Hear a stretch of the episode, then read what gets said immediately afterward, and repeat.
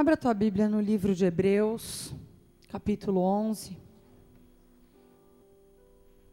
Vamos ler do verso 29 ao 33, amém? Diz assim a palavra do Senhor: Pela fé, passaram o mar vermelho como por terra seca, o que, intentando os egípcios, se afogaram. Pela fé, caíram os muros de Jericó, sendo rodeados durante sete dias. Pela fé, Raabe, a prostituta, não pereceu com os incrédulos, acolhendo em paz os espias. E que mais direi? Faltar-me-ia o tempo contando de Gideão e de Baraque, de Sansão e de Jefté e de Davi e de Samuel e dos profetas, os quais, pela fé, venceram reinos, praticaram a justiça, alcançaram promessas. Até aí. Feche teus olhos, mais uma vez vamos fazer uma oração. Pai querido, nessa noite nós te louvamos. Te louvamos pelo teu imenso amor. E pedimos, manifesta, Senhor, nessa noite o teu poder e a tua graça derramando sobre nós uma medida maior de fé. Para que, como esses homens e mulheres que a tua palavra menciona, nós possamos alcançar promessas. Levanta neste tempo, nessa casa, homens e mulheres, as quais serão modelos de uma geração, modelos para uma geração nos levanta na autoridade profética, na humildade, na dependência do Senhor. E nos ensina a rejeitar todo o molde que muitas vezes temos carregado, crendo que pelos moldes alcançaríamos promessas. Traz nessa noite todo o ensino profético necessário. Usa minha vida, Senhor, como cooperadora da tua palavra, para distribuir aquele que é o pão da vida a palavra viva para os meus irmãos. Toma esse lugar, toma cada vida aqui agora. Abre os nossos olhos espirituais, não queremos entender por sabedoria humana aquilo que vai ser liberado.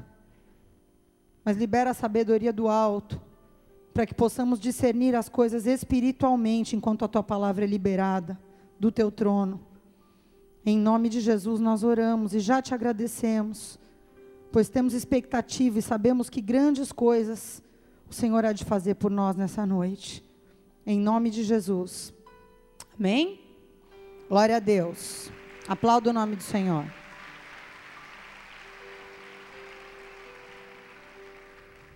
Amém, queridos. Na quarta-feira, o pastor Eric ministrou sobre promessas. E ele disse que promessas dependem de promessas. E que, portanto, nós devemos nos aplicar não em viver a promessa maior que há sobre a nossa vida, mas a promessa mais próxima. Amém? Porque a promessa mais próxima nos servirá de degrau para que alcancemos maiores promessas. Algum tempo atrás, eu tive a oportunidade, vocês tiveram a oportunidade também de ser ministrados pelo profeta Pablo Chaves.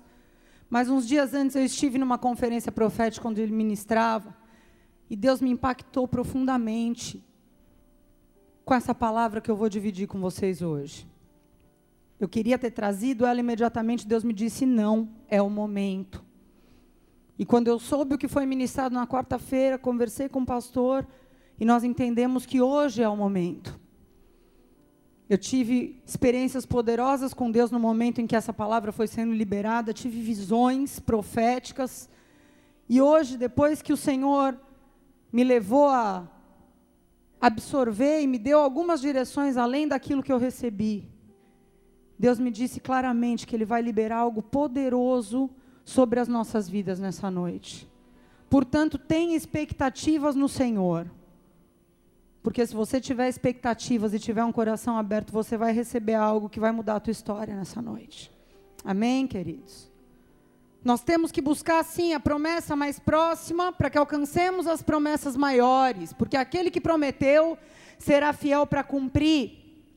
No entanto, precisamos entender que não há fórmulas para alcançarmos uma promessa. Você precisa sair daqui hoje entendendo que você não pode se apegar em algo que funcionou para a pessoa que está do teu lado crendo que da mesma forma que Deus operou na vida dele ou dela, vai ser com você.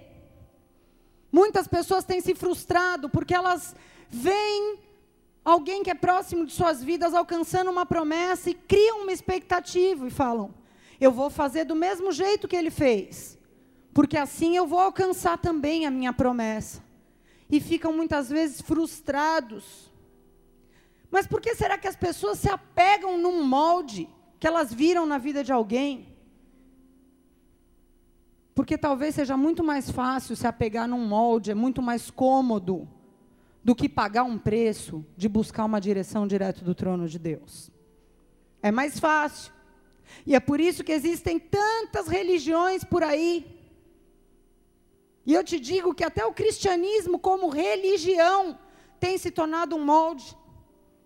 E esse é um grande perigo, e Deus não quer que eu e você venhamos a cair nessa armadilha. Amém? O molde mais emblemático que simboliza o que eu estou falando para vocês é a história das sete voltas de Josué.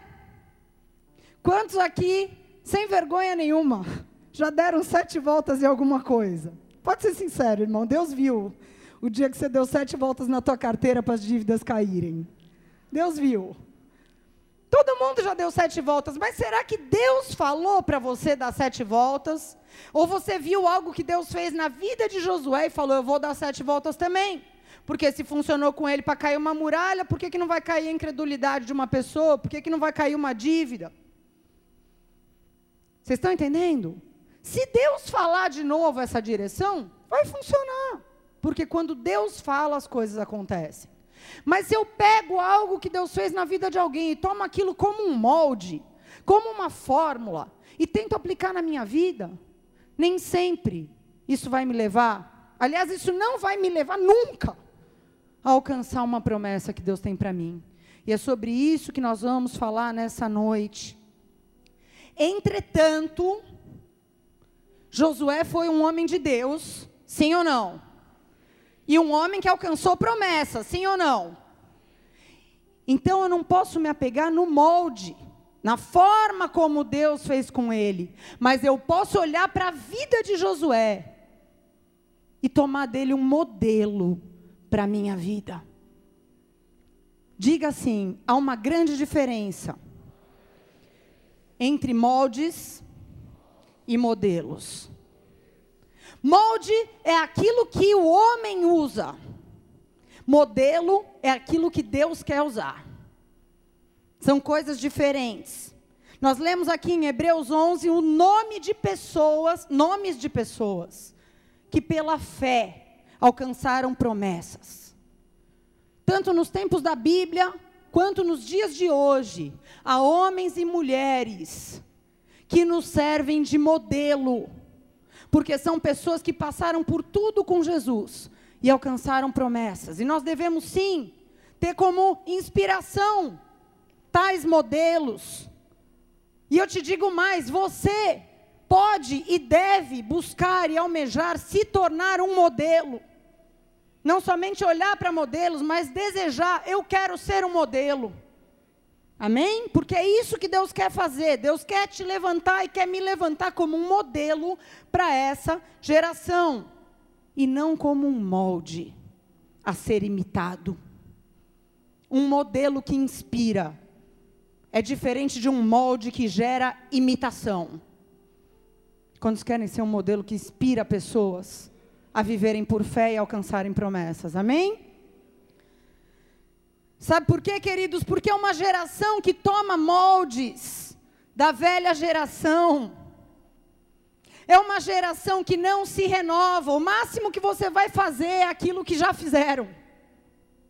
Se você tomar a vida de alguém como um molde, você pode operar igual, você pode falar igual, você pode viver igual, mas você não vai além do que aquela pessoa foi.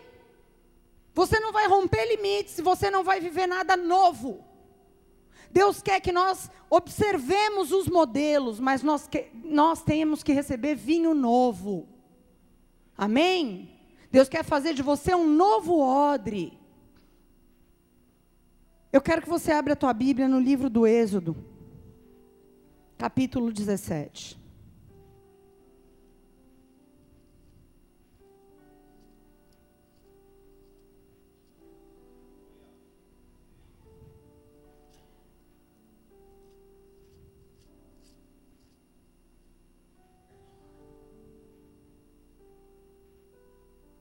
Vamos ler de 1 a 6, amém?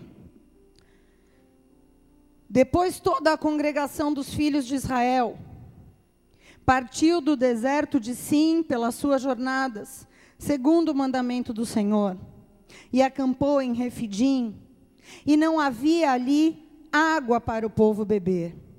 Então contendeu o povo com Moisés e disse: Dá-nos água para beber. E Moisés lhes disse: por que contendeis comigo? Por que tentais ao Senhor? Tendo, pois, ali o povo sede de água, o povo murmurou contra Moisés e disse: Por que nos fizeste subir do Egito? Para nos matares de sede a nós, aos nossos filhos, ao nosso gado? E clamou Moisés ao Senhor, dizendo: Que farei a este povo? Daqui a pouco me apedrejará. Então disse o Senhor a Moisés: passa diante do povo.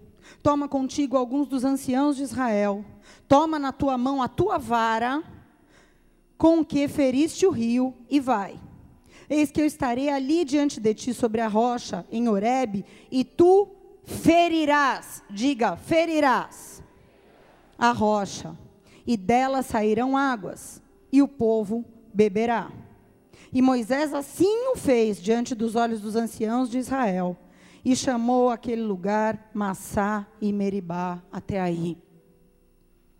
Queridos, nesse capítulo, nesse episódio, no deserto de Sim, o povo se revolta contra Moisés, começa a contender com ele, murmurar, porque não havia água para beber. Eles estavam morrendo de fome, de sede e de raiva do seu líder. E nessa ocasião, Moisés busca a face do Senhor. Ele diz: Deus, eu não sei o que fazer, o que, que eu faço com esse povo? Eles vão me apedrejar. E Deus dá uma direção a Moisés. Ele diz: pega a tua vara, e com a tua vara você vai ferir a rocha. Moisés, a Bíblia diz que faz exatamente aquilo que Deus diz. Como Deus disse, assim o fez Moisés, exatamente como Deus mandou. Ou seja, Moisés agiu de maneira profética, debaixo de uma direção de Deus. E eu quero que você diga consigo mesmo: quando eu ajo, diga, quando eu ajo com a direção de Deus, e não de acordo com o que eu acho que vai dar certo, eu ajo de modo profético. Moisés, nessa ocasião, agiu de modo profético. Ele ouviu a Deus e, assim como Deus falou, ele fez.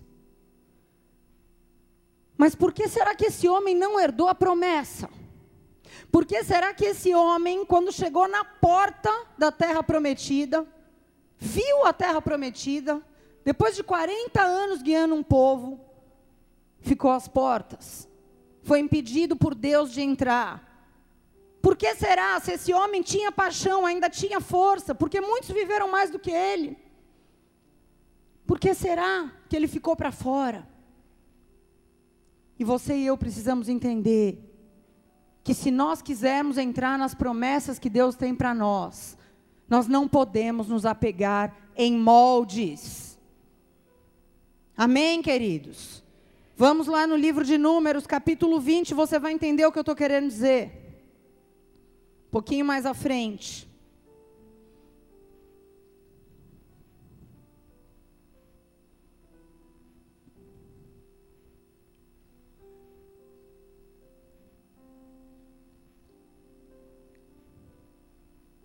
de 1 ao 13.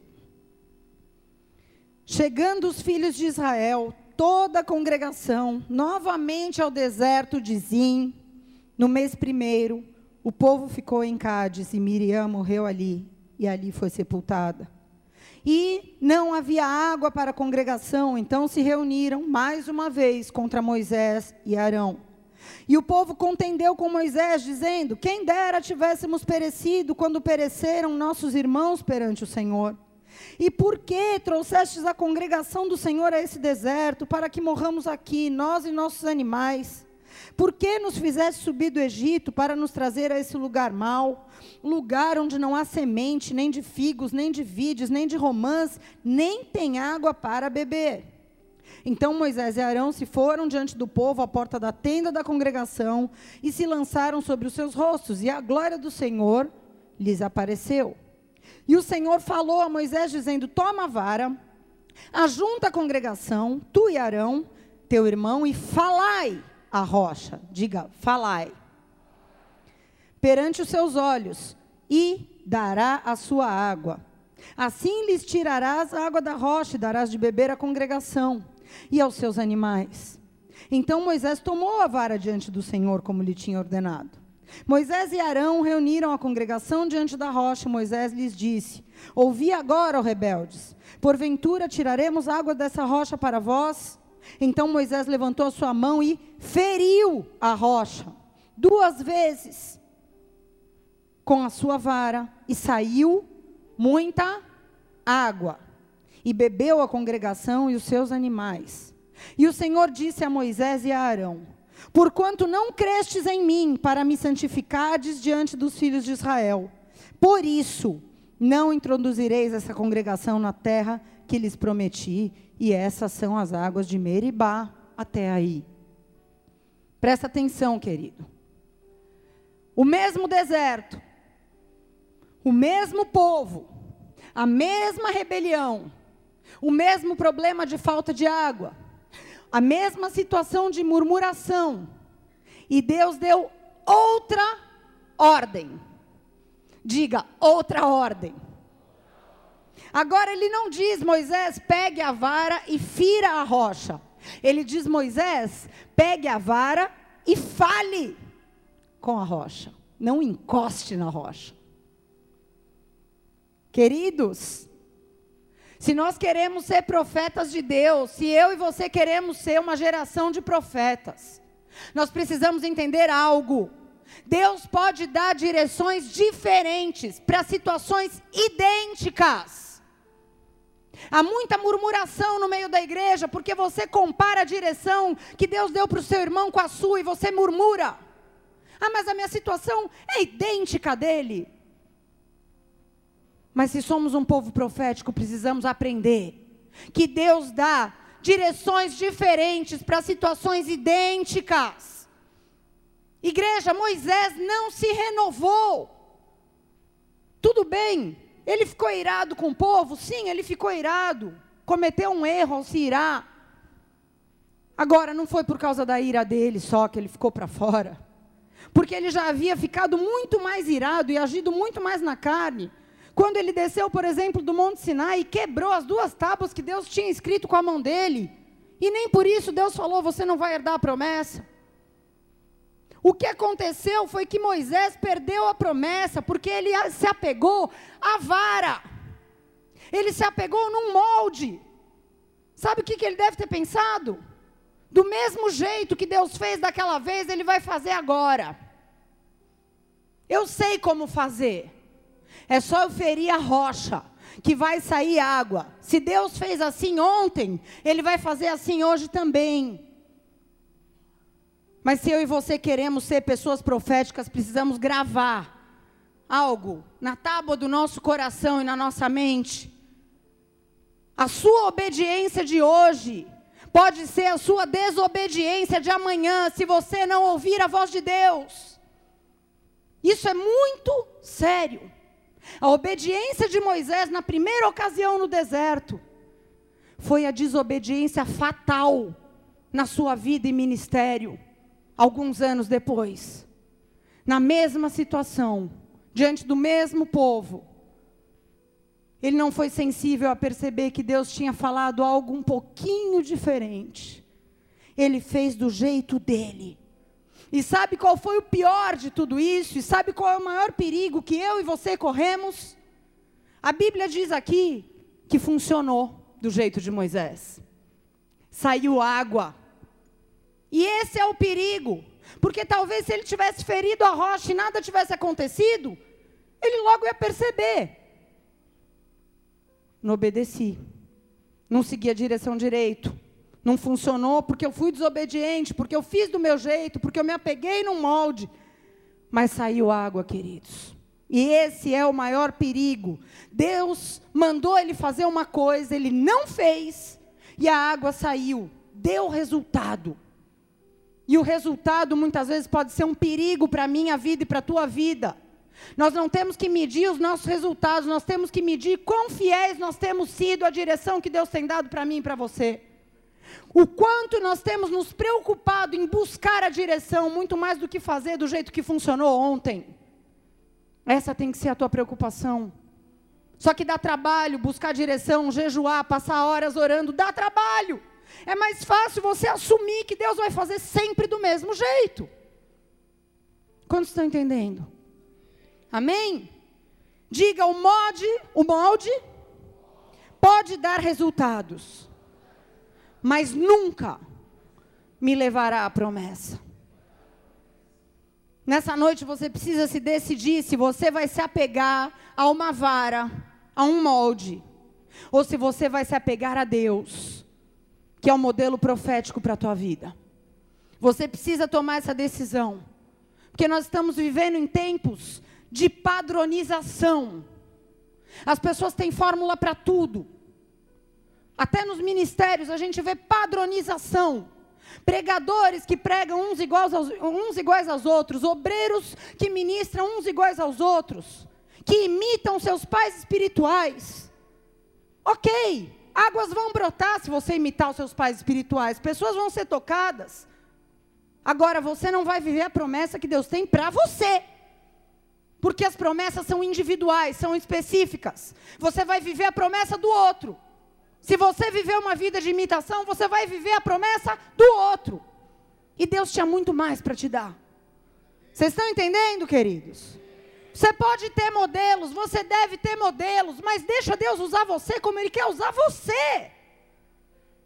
Não coloque Deus num molde. Aquela prova em Meribá, da segunda vez não era uma prova para o povo, era uma prova para Moisés. E ele não entendeu. Ele pensou que era uma prova para o povo. Muitas vezes a gente lidar com problemas de pessoas, com problemas na nossa família, com problemas na nossa empresa. E a gente já olha para as pessoas falando: ai, Deus, vai reprovar essa pessoa, Deus vai condenar essa pessoa pelo que ela está fazendo comigo. Talvez Moisés deve ter pensado isso. Deus vai pesar a mão nesse povo rebelde, mas a prova não era para o povo, a prova era para ele. Deus queria saber se ele havia entendido que a questão ali não era o uso da vara, a questão ali era a palavra profética liberada. Deus queria ter certeza antes de deixar Moisés avançar, porque ele iria avançar para um novo nível. Ele viveu no Egito depois viveu no deserto. Quando ele ia entrar no nível mais alto, Deus teve que prová-lo. E toda vez que Deus tiver um nível mais alto para você em algo, você vai ser provado. Toma cuidado para você não transferir para outra pessoa a culpa do problema, da prova que você está passando, porque a prova muitas vezes é com a gente, a gente não enxerga. Aquela prova não era para o povo, diga, aquela prova era para Moisés. E muitas provas são para mim, e eu estou colocando a culpa na outra pessoa. E Deus, na verdade, está me testando se eu estou pronta para um novo nível. Como Deus falou comigo isso. E é por isso que Deus repreendeu Moisés porque ele não se apegou à palavra profética. Ele diz ali claramente no verso 12: Porque você não creu em mim, você não vai entrar. Porque você não crê nas promessas de Deus, porque você não crê no que Deus manda você fazer e prefere fazer do jeito que o outro fez. Você não herda promessas, você não muda de página, tua vida não anda. Está entendendo, querido? É assim que funciona. Deus falou para Moisés, um homem que andou 40 anos com Deus. Esse homem viu muito mais coisas, milagres, mistérios do que eu e você se juntar toda a igreja aqui. Nós nunca chegamos perto do que esse homem viveu. Ele viu o mar abrir, ele viu a água sair da rocha. Ele viu fogo na, na sarça ardente, ele viu muitas coisas. E Deus falou para ele: se não, porque não crestes em mim, não entrarás na promessa. Então é para a gente temer, amém? Se foi assim com ele, que viu muito mais do que nós, que tinha muito mais intimidade, Deus falava face a face com esse homem. Em algum momento, ele deu mais importância para o modo como ele achava que tinha que ser feito, do que para aquilo que Deus estava falando. Se apegar num molde pode ser uma grande armadilha, porque quando você se apega num molde, você está desprezando o profético. Quando você se apega num molde, inconscientemente, é lógico que ninguém vai dizer isso para Deus, mas inconscientemente no teu coração você está pensando assim: eu não vou orar, para que orar? Não tenho que buscar direção, eu já sei como funciona. Eu sei fazer, do meu jeito, funciona. Tem funcionado. Deus teve que cortar Moisés da promessa, porque ele deixou de se mover no profético, nesse momento final, na reta final. E Deus não está está se importando muito com a sua função no reino, Ele está se importando com a sua vida. Tem gente que se acha muito importante, às vezes há um complexo messiânico dentro da igreja, sabe? A gente acha, Deus nunca vai me cortar porque eu sou importante, eu faço coisas importantes, as pessoas precisam de mim. Não se apegue nisso. Deus cortou Moisés porque ele estava mais preocupado com a vida de Moisés do que com a função de líder que ele tinha. Você é mais importante como indivíduo, como ser humano, do que qualquer função que você tenha no reino. Amém? Aleluia, aplauda o nome do Senhor.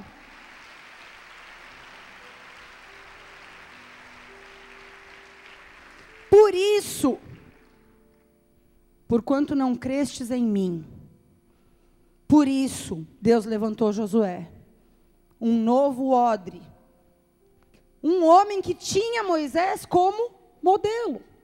Se você lê a história de Josué, ele vivia para cima e para baixo, seguindo, vendo o modelo.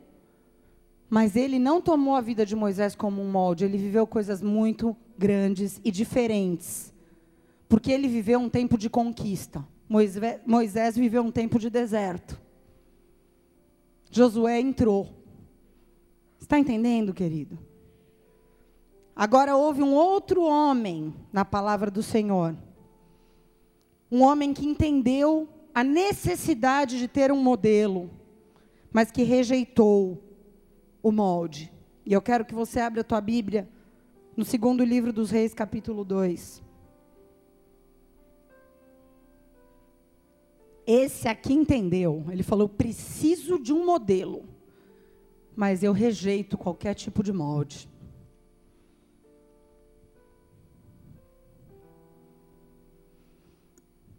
Aleluia.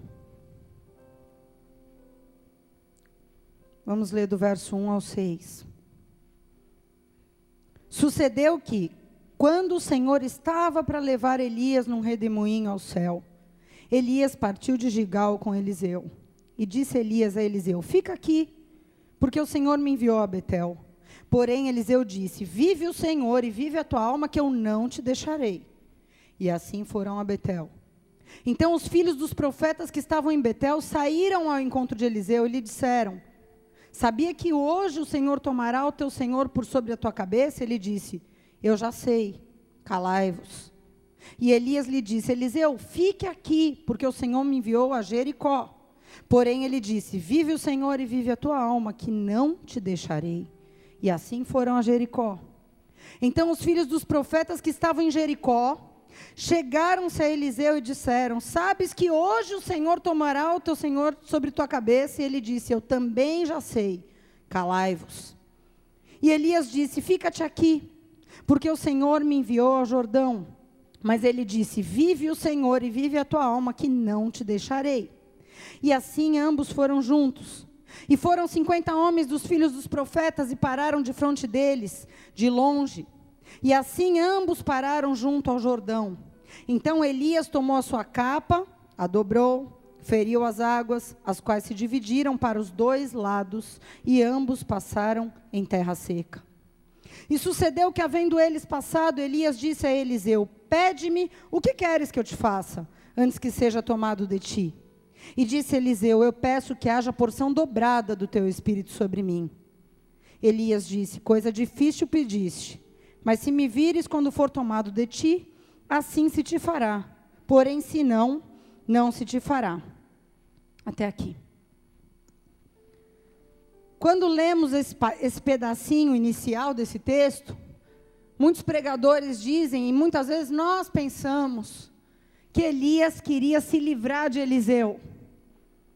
Querendo dizer, fica aqui, que eu vou para outro lugar e você não precisa vir junto. Pensam que ele estava querendo dar um perdido, né? Em Eliseu. Mas não é isso. Elias tinha uma ordem de Deus. Se você vê lá em 1 Reis 19, uma ordem de Deus para ungir Eliseu como profeta no seu lugar, para assumir a função de profeta na nação de Israel. E Deus tinha prometido também para Elias que haviam sete mil fiéis espalhados pela nação. Então, quando Elias ia de cidade em cidade, se encontrando com os filhos dos profetas, ele estava simplesmente buscando saber onde estavam aqueles sete mil, porque ele queria ativar aqueles sete mil. Ele queria preparar uma plataforma para o ministério de Eliseu. Ele não foi só um pai, ele preparou uma plataforma para que Eliseu viesse e já tivessem sete mil ativados para trabalhar pelo reino em Israel. Era isso que acontecia. Quando Elias falava para Eliseu: pode ficar aqui, porque agora eu vou para Betel. Pode ficar aqui, meu filho. Vai trabalhar, vai profetizar, que eu vou agora para Jericó. Elias estava dizendo: filho, Pode ir exercer o teu ministério, porque eu já te reconheço como um profeta pronto. Ele já reconhecia, ele falava: pode ir, pode ficar aqui, fica na paz, vai profetizar. Mas Eliseu não queria ir. E sabe por que, que ele não queria ir? Porque mesmo estando pronto, ele queria mais. Ele não estava buscando molde, ele não estava buscando a vara, ele não estava buscando a capa, Sabe o que é o molde? É o título de profeta. Ele não estava buscando isso. Ele estava buscando uma unção maior que a de Elias. Ele queria ser um modelo.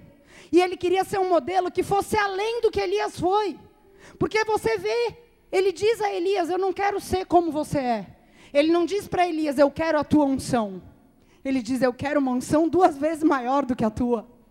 Então ele reconheceu e creu que havia uma promessa de fazer coisas maiores sobre a vida dele. Vocês estão entendendo, queridos? Ele não queria saber simplesmente como se faz para ser um profeta maduro, como Elias era. Ele queria ser um profeta maduro, que iria operar muito mais coisas do que Elias operou. Porque ele entendeu que Deus tinha promessas quando eles chegaram ali no Rio Jordão, o Rio Jordão é um rio caudaloso, é um rio profundo, é um obstáculo para quem quer chegar do outro lado. Não tem como chegar a pé. As duas ocasiões que nós vemos na Bíblia que pessoas cruzaram o Rio Jordão sem um barco ou uma ponte, Deus teve que intervir. Primeiro foi com o povo, lá em Josué, capítulo 3, e nessa ocasião, Elias sendo um profeta maduro, sabendo que Deus era com ele, já tendo a direção de Deus, chega ali diante daquele obstáculo, com a sua capa, toca o rio, e o rio se abre, e ele passa ali com o seu discípulo. Mas quando chegam do outro lado, Elias pergunta para Eliseu: O que mais você quer? Antes que eu parta, para você ir logo fazer o que você foi chamado para fazer? O que mais você quer? E Eliseu disse: Eu quero não só ser simplesmente mais um profeta, eu quero uma unção além da tua. Elias respondeu para ele: Você está pedindo uma coisa muito difícil. Sabe por quê? Porque unção simplesmente não se transfere, unção se conquista. Há um preço a ser pago. Mas se você souber suportar a pressão, se você tiver disposição para pagar o preço, para sofrer opressão, isso vai te acontecer, você vai receber algo maior do que o que eu vivo. Se Eliseu tivesse fé para buscar e para suportar as pressões no dia mal, ele seria um profeta maior em obras, maior em unção. E sabe o que diz aqui no versículo 7, que nós lemos? Que haviam filhos de profetas assistindo tudo aquilo do outro lado do rio. Há uma geração inteira olhando para a nossa vida, esperando a manifestação dos Eliseus, de pessoas que vão além dos modelos que vieram até agora. Há uma geração de filhos de profetas olhando para a minha vida, olhando para a tua vida Elias foi arrebatado e a Bíblia diz que a capa de Elias ficou com Eliseu.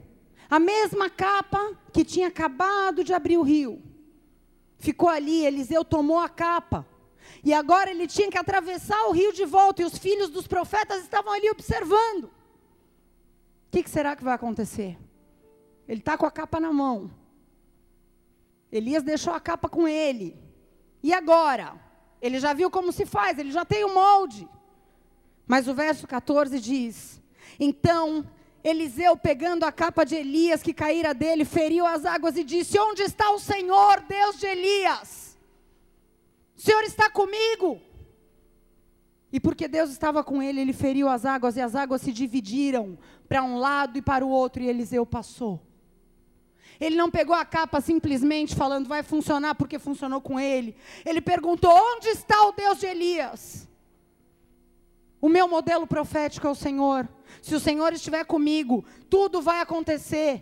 Amém? Hoje, queridos, tem pessoas vendendo varas e capas por aí. Tem pessoas vendendo fórmulas. Tem pessoas vendendo fórmulas, vendendo moldes. Tem fórmula para tudo. Tem fórmula para você ganhar dinheiro, tem fórmula para você formar um líder, tem fórmula para você pregar, tem fórmula para você ministrar cura, tem molde para tudo. Para tudo. E você pode conduzir a tua vida por moldes. Você pode decidir, eu vou conduzir o meu namoro pelo meu jeito, pelo meu molde, pelo molde que eu vi fulano de tal fazer. Tudo bem, mas você não vai alcançar a promessa que Deus tem. Você pode escolher conduzir a tua empresa pelos teus moldes, do teu jeito. Ou você pode dizer, eu quero ouvir o Senhor. E a direção profética que Ele me der para conduzir a minha empresa, assim será. Você pode ser um empresário de moldes, mas você não vai viver a promessa que Deus tinha para a tua empresa.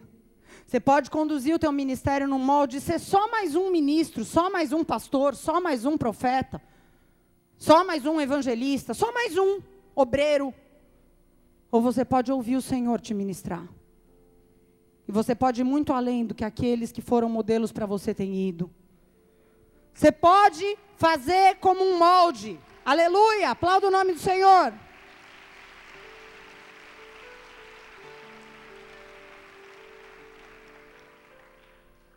Você pode fazer com molde. Você pode determinar o resultado das coisas. É como uma forma de bolo. Qualquer bolo que você fizer numa forma redonda, seja de chocolate, cenoura ou fubá, ela vai sempre sair redonda, porque o molde determina o resultado. Não é Deus que determina. Quantos estão entendendo? E é por isso que a nossa geração não pode ter molde, porque o molde acaba com o profético.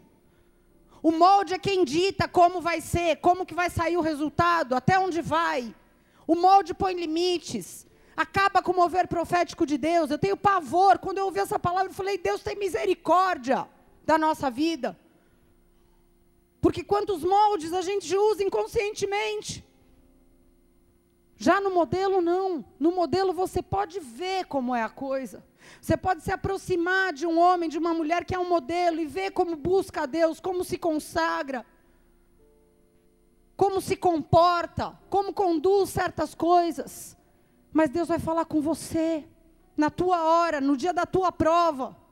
Vocês estão entendendo? Deus tem promessas específicas para a tua vida, porque você tem uma identidade em Deus, você não é um robô formado para imitar ninguém. Você tem promessas específicas para a tua família, para o teu ministério, para o teu casamento, para a tua empresa, para a tua profissão. Deus tem coisas específicas com você. Então olha para os modelos que Deus colocou ao teu redor, querido. Olhe. Mas sem esquecer que Deus vai te levar as tuas promessas do jeito dele. Não compare o tempo de Deus trabalhar na vida do teu irmão com o tempo que Deus trabalha no teu. Porque você não é o teu irmão. Não se compare com ninguém, não imite ninguém. Não anule a busca pela palavra profética só porque uma coisa deu certo uma vez. E quando der certo, você se apega naquele molde, leva para a tua vida, porque você vai estagnar. Você vai deixar de viver promessas e coisas novas. Mesmo naquilo que você for bem sucedido, nunca tome moldes. Nunca tome moldes. Deus fez assim hoje, mas amanhã, na mesma situação, Ele pode fazer diferente. Ele é Deus. Ele é Deus. Deus quer te levar mais longe do que os teus modelos chegaram. Se você admira alguém, tem alguém como modelo, creia que Deus pode fazer muito mais com você, porque é isso que Ele quer fazer. É isso que Ele tem para a tua vida. Não queira o que eu tenho, queira mais. Não queira o que o teu líder tem, o que alguém que você admira tem, queira mais. Deus quer te levar além. Deus quer te dar muito mais. O modelo é para te conduzir por um caminho, para que você vá além do que aquele modelo chegou. É para isso que servem os modelos. É para isso que servem os modelos. Elias ensinou isso para Eliseu e Eliseu entendeu. Por isso ele disse: Eu quero mais do que você tem. Ele não disse, Eu quero ser como você, Elias. Ele disse, Eu quero duas vezes mais. Duas vezes mais do que Deus te usou, duas vezes mais poder, duas vezes mais unção. Eu creio. Eu creio que Deus pode me dar mais. Deus é poderoso para me fazer ir além. E ele foi. E ele foi. Leia a história de Eliseu. E entenda que Elias é sim o modelo do ministério profético bíblico. Mas Eliseu foi além. Porque ele conseguiu entender isso. Ele não deixou a sua visão ser limitada por um molde. Ele viveu ao lado de um modelo, mas ele rejeitou o molde. E por isso Deus fez coisas maiores na vida dele, levou ele mais longe. Amém? Aleluia. Aplauda o nome do Senhor.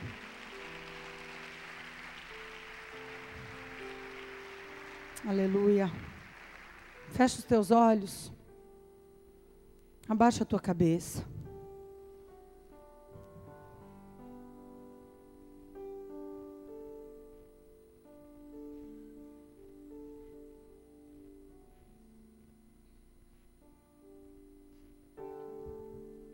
Aleluia.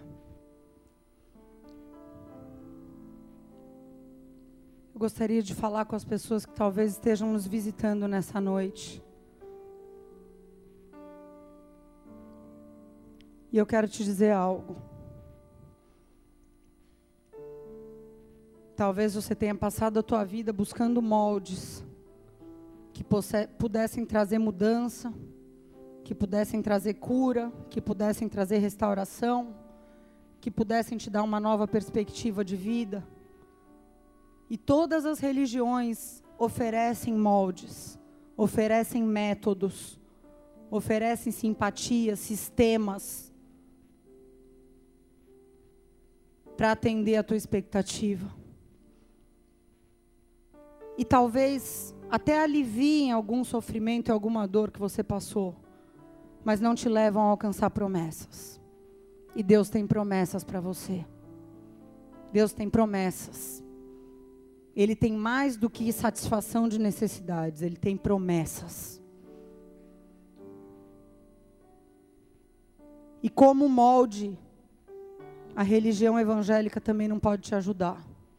Mas há um modelo a ser seguido que pode mudar a tua história. Esse modelo é Jesus Cristo de Nazaré. Esse modelo merece ser seguido. Esse modelo eu te incentivo a seguir, porque o dia que eu resolvi seguir esse modelo e não uma religião, não um molde, esse modelo começou a me ensinar que eu podia alcançar promessas, que eu podia ser alguém no reino de Deus. Que Deus iria me dar muito mais abundantemente além daquilo que eu podia buscar numa religião. E eu passei por várias religiões. Mas só um modelo chamado Jesus foi capaz de mudar a minha história. E é esse modelo que eu quero te apresentar nessa noite. Não quero te convocar para se tornar um evangélico, eu quero te chamar para ser um discípulo de Jesus. Alguém que caminha debaixo do modelo de Cristo. Porque isso vai mudar a tua sorte, vai mudar a tua família, vai mudar qualquer coisa que esteja fora do lugar. Eu te garanto, porque Jesus está vivo. E Ele quer ser o teu modelo. Se esse é o desejo do teu coração, se você diz, eu preciso de um modelo, porque eu estou perdido, eu estou frustrado, eu já bati em muitas portas, já tentei muitas fórmulas, mas nada dá certo. Esse modelo está olhando para ti nessa noite, Jesus está olhando para você. E eu queria que com a tua mão direita você pudesse levantar como um sinal para Ele, dizendo: Eu quero te seguir, Jesus. Eu quero que o Senhor seja um modelo para minha vida. Levanta a tua mão direita bem alto. Levanta a tua mão direita, porque Ele é capaz de pegar uma vida destruída e transformar a tua vida num modelo para outros. Se você se apegar nele. Você que levantou a tua mão direita bem alto, fique de pé no seu lugar, eu quero orar por você.